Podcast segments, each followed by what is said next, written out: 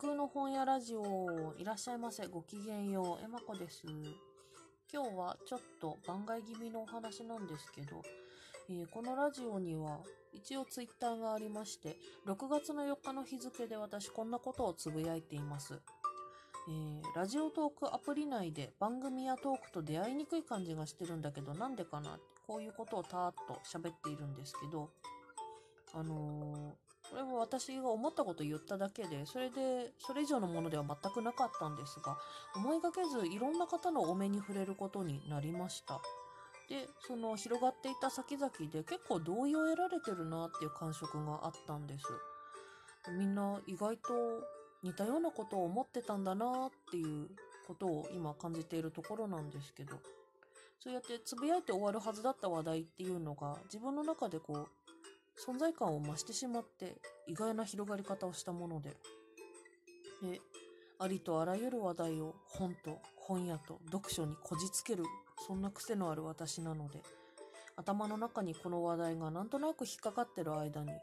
昔やった本屋さんのフェアを思い出しました。でそのフェアっていうのは結論から言うと失敗したフェアです。いい結果を残せませんでした。もう十何年も前にやったもので、あのー一応、フェアのタイトルを Google 検索かけてみたんですよね。でも記録としても全く名前が残っていませんでした。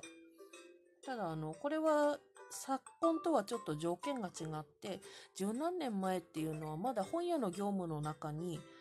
SNS の影響っていうのがあんまりなかった頃なんです。仕事で使うっていうことも、まあ、やり始めた人が出てきて、えー、なんか進んだことやってるねって言われるような時代でしたね。なので、まあ、今と同じ条件で話題にしてもらえるっていうことではなかったです。だから、まあもしかしたらね、時代を先取りすぎたのかもしれないですよね。うん。なので、ちょっと目の付けどころは新しかったなというそういう覚えのあるフェアなので、工夫次第でもしかしたらもうちょっと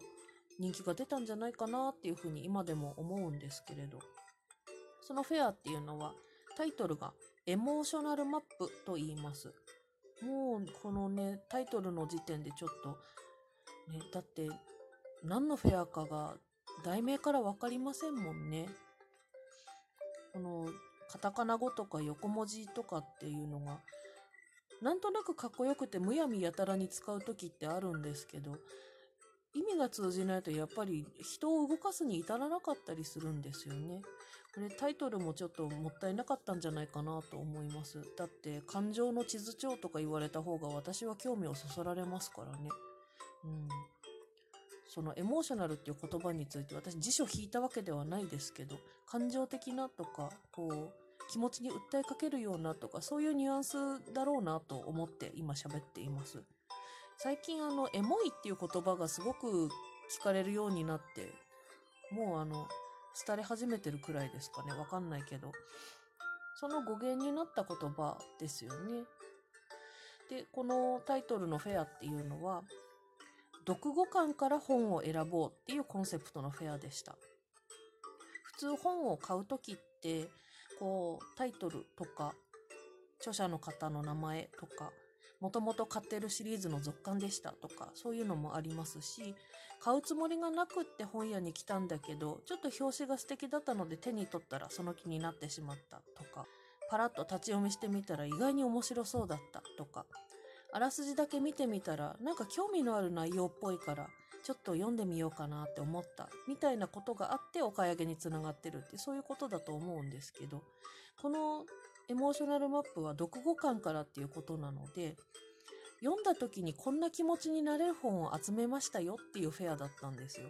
で、それを頼りに本を選んでみてくださいねっていうものでした。この提案もまたなかなか難しいかもしれないなと思います。ちょっと記憶が定かでないんですけど、もしかしたら目隠し本だったかもしれなくって。目隠し本っていうのは別にあの専門用語とかでは全くないんですよ。今私が言ってるだけなんですけど、結構その本を目隠しして売ってるっていうフェアが面白おかしく話題にされてることっていうのは最近でもありますよね。こう、本屋の店頭ではカバーをかけるなり、不透明の袋に入れるなりして、その本が何ていう本なのかがわからない状態で売ってる。買って持って帰って包みを開けないとその正体がわかりませんよっていうそういう本なんですよね。のことを今指して言っています。で、こう、エモーショナルマップにおいては、読語感で選ぶっていうことなので、カテゴリーとして気持ちをいくつか用意してあるんです。例えば読んだ後に、すがすがしい気持ちになれる、晴れ晴れとした気持ちになれる本とか、悲しい気持ちで沈んでどっぷり浸れる本とか、いくつかそういうカテゴリー分けをして、で、それに当てはまる本を私たちの方でセレクトしました。でもタイトルとか著者の方の名前は秘密だよって。こういう気持ちになりたい本っていうのと、まあ、書籍に関してちょっとだけヒントを、あの、本の表の包みに、目隠しの包みに書いておくので、それを頼りに選んでくださいって、そういう感じだったと思うんですよね。結構難度が高い、すごく本を読む人じゃないとちょっとこのフェアにはついていけないかもしれないな。うん。こうやって喋りながら分析していくと、当たりにくかった理由っていうのが分かってくるような気がしてきますね。うん。まあ、この本は、このフェアはそうやって、あんまりこ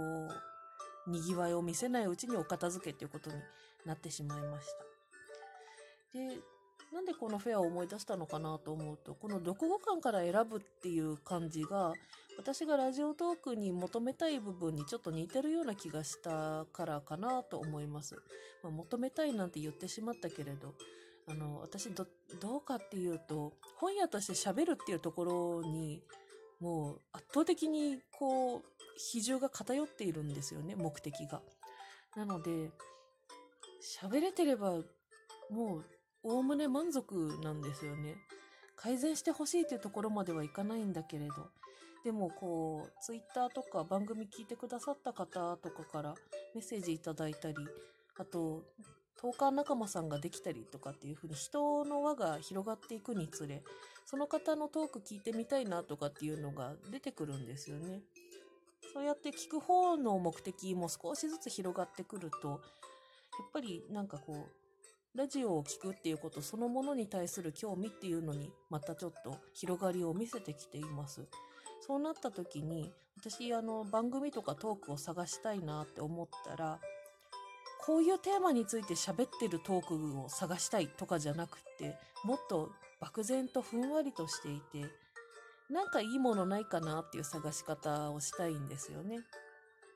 なんかこう楽しいトークないかなとか興味のあるテーマの人いないかなとか、なんか素敵な雰囲気の番組がないかなとか、そういう探し方をしようってなった時に、検索ワードとかっていうのが明確に頭の中に浮かぶっていうことはちょっとないんですよね。だから、ラジオトークのアプリの中にはタグのシステムとかもあるし、ジャンルとかカテゴリーの分けてるのも分かりやすくしてあるし、検索ボックスもちゃんとついているんですけれど、私がこういう探し方をふわっとしたいなって思った時に、それらの探し方、用意されているシステムとなかなか合致しないっていうのがあります。私が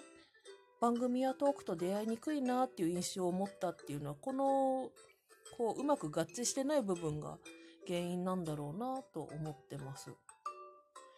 なので、こう、普段は、こう、ツイッターの上でラジオトークっていうタグを探してみたりとか、ハッシュタグですね。あと、トーカー仲間さんとかが、ご自分で聞いたトーク、番組の感想とかをタイムラインに流してくださることがあるので、それで、あ、面白そうって思ったら、こう、聞きに行ったりとか、そういうことをしています。なので、あんまりね、検索するときにアプリで用意されているシステムっていうのを使うことが少ないんですよね。だから、なんかこう、もうちょっと、ふわっと面白いものに行き当たるっていうシステムがもし実現したら、きっとすごく私のラジオトークの使い方の中で、リスナーとして使う部分っていうのにすごくなんかこう豊かな広がりがさらに出てくるなっていう予感がするんです。あの、運営の方々がとっても熱心に、またあの、すごく、こう、利用者の皆さんとの距離が近く感じるので、いろいろ意見も吸い上げてくださって、で、それを番組にして配信してくださってたりするっていうのもまた面白いですよね。だから、こう、進化しているとか、こういう風に進化させようっていう試みの部分から、こう、見ることが、触れることが、聞くことができるので、なんか、ね、すごい楽しみにしてる感じっていうのがありますよね。運営の皆様いつもお世話になっております。私、ろくにご挨拶申し上げていないんですけど、はい。今後とも楽しいアプリであり続けてくれることを祈っています。なんかび、まあ、微力ながら、微力ながら、はい。私も番組を続けていけたらなと思っています。こんなところでちょっと個人的にメッセージ飛ばしてしまったんですけど。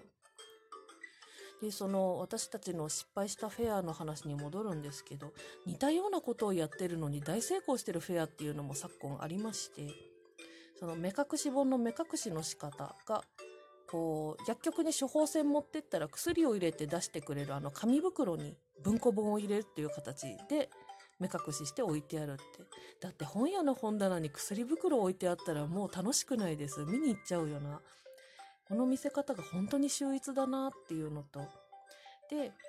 この目隠し本のフェアっていうのは、本の正体はわからないんですけど、あの、今こんな気分のあなたに処方する本はこれですっていう差し出し方をする。すっごく似てるのに、この切り口の違いだけでこのフェアは大当たりですよ。この違いは何だろう？なんかそういうところに思いを馳せるのがちょっと楽しいなっていう気がしています。はい。そんな本日のエマ子でした。ありがとうございました。